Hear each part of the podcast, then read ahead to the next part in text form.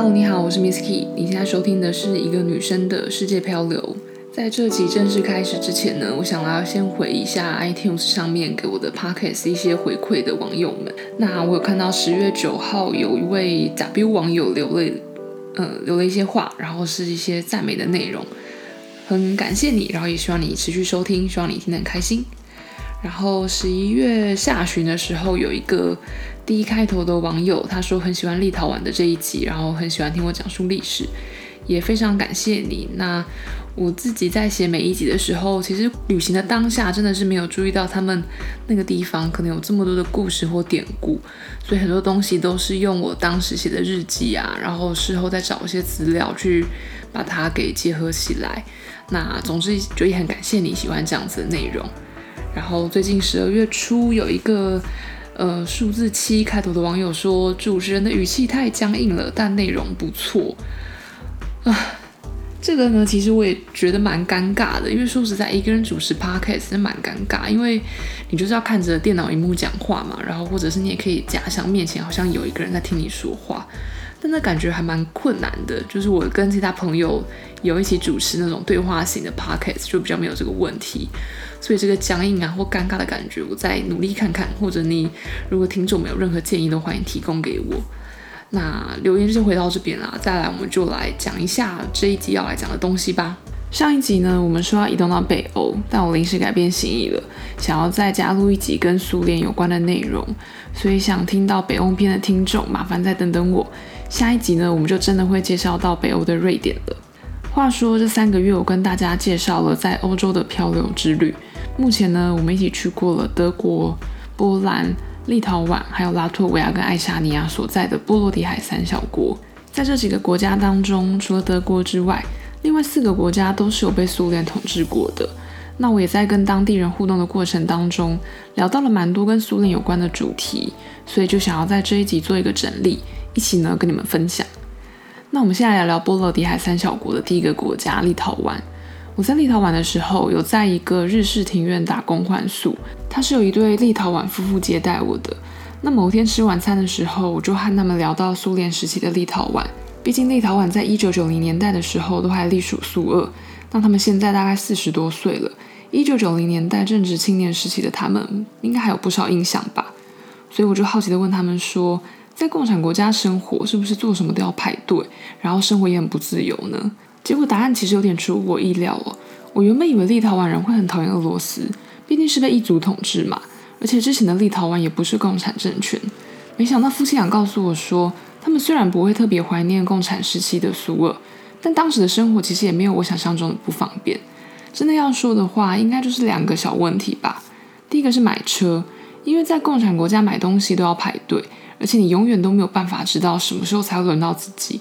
那另外一个问题呢，就是兑换券。共产政府会固定在某个时间发放兑换券给人民。那人民如果要取得任何物资，都是要用这个兑换券去兑换的。这点真的是很麻烦。那所有的物资都是固定分量的。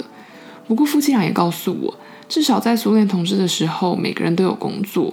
而且虽然人民没有出国旅行的自由，可是毕竟苏联解体之后，大概可以拆成十五个国家，所以其实你应该不难想象，当时整个苏俄的国土有多大。所以即使他们没有出国的自由，其实光是在国内旅行应该也是蛮够了。那除此之外，苏俄在统治的时候，每个人都要学俄语，这样子才能让彼此之间的沟通更方便。相较之下，现在立陶宛的国语是立陶宛语，学校的第二外语呢是英文。所以年轻人几乎都不会讲俄罗斯语，偏偏现在俄罗斯的土豪很多。如果立陶宛人想要做生意，其实多半就得用俄罗斯语来招揽生意。像这对夫妻经营这个日式庭院也是，从景观设计到照顾植物、行销宣传、接待客人，他们都得自己来。可是现在要找到讲俄罗斯语的人才非常的困难，所以这也让他们少了一些可以跟俄罗斯人做生意的机会。接下来呢，我们要到拉脱维亚这个国家。我在拉脱维亚的首都里加待了几天，他们的市区有一栋叫做 Krone House 的地方，也有人把它叫做 KGB Building。在苏联时期，这个是用来关政治犯的地方，由 KGB 掌管。那 KGB 这三个英文字，它其实是俄文的缩写。如果把它翻成中文，意思大致上就是国家安全委员会。讲白一点啦，就是苏联的情报机构。那这个 KGB 有很多的秘密警察，他们会收集很多人民的秘密资讯。只要你有一点点可疑，或者秘密警察认定你有任何可疑，比如说你可能会颠覆政权啊，你可能在讲国家的坏话等等之类的，他们就会把你抓走，然后再严刑拷打，逼你认罪，或者直接枪毙、处死，甚至是把你放逐到某个所有的荒凉领土上。那虽然我好像在这个节目提过很多次了。不过，因为这个背景真的太类似，所以我这边再讲一下。前面描述的这些内容呢，不知道你有没有一种很熟悉的感觉？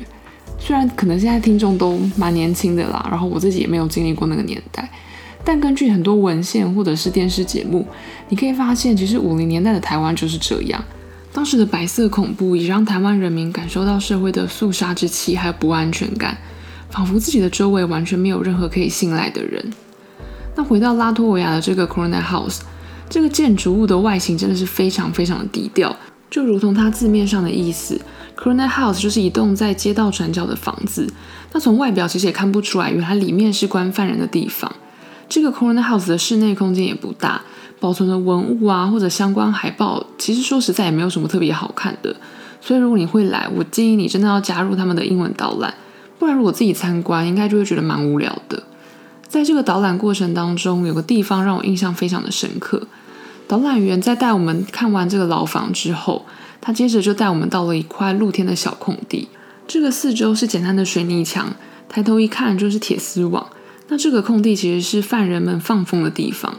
我当时就想说，虽然被关起来很可怕，但至少还可以在这里稍微看到外面的世界，总比不见天日的地牢还好吧。但没想到导览员告诉我说，监狱的管理员很可能会刻意在下雪天或下雨天才把囚犯给放出来，所以这个放风处其实也很可能是另外一种折磨人的变态刑场。更可怕的是，导览员在介绍的过程中，一直用一种很沉重的语气说明苏联政府是怎么样把无辜的拉脱维亚人带到这个地方，然后再罗列罪名把他们给关起来。讲到最后，导览员才委婉地说，他的家中其实也有远房亲戚受过这样子的罪。所以难怪他在讲解的过程当中，感觉心情还真的蛮沉重的。那再来呢，我们要到第三个被苏联统治过的国家了。我们来聊聊波兰。还记得我在大概第十一、十二集的时候，有介绍到一对收留我的波兰情侣档。我在波兰的首都华沙跟他们相处了四天。那平常的晚上就一起吃了波兰料理啊，一起玩波兰桌游。那当然也看了波兰电影。情侣档当时挑了一部叫做《What Will You Do When You Catch Me》的波兰电影。那剧情呢是描述几十年前处于共产状态的波兰。整部片是要走一个讽刺幽默的路线。坦白说，因为它没有英文字幕，然后发音也是波兰语，所以很多笑点我其实看不太懂。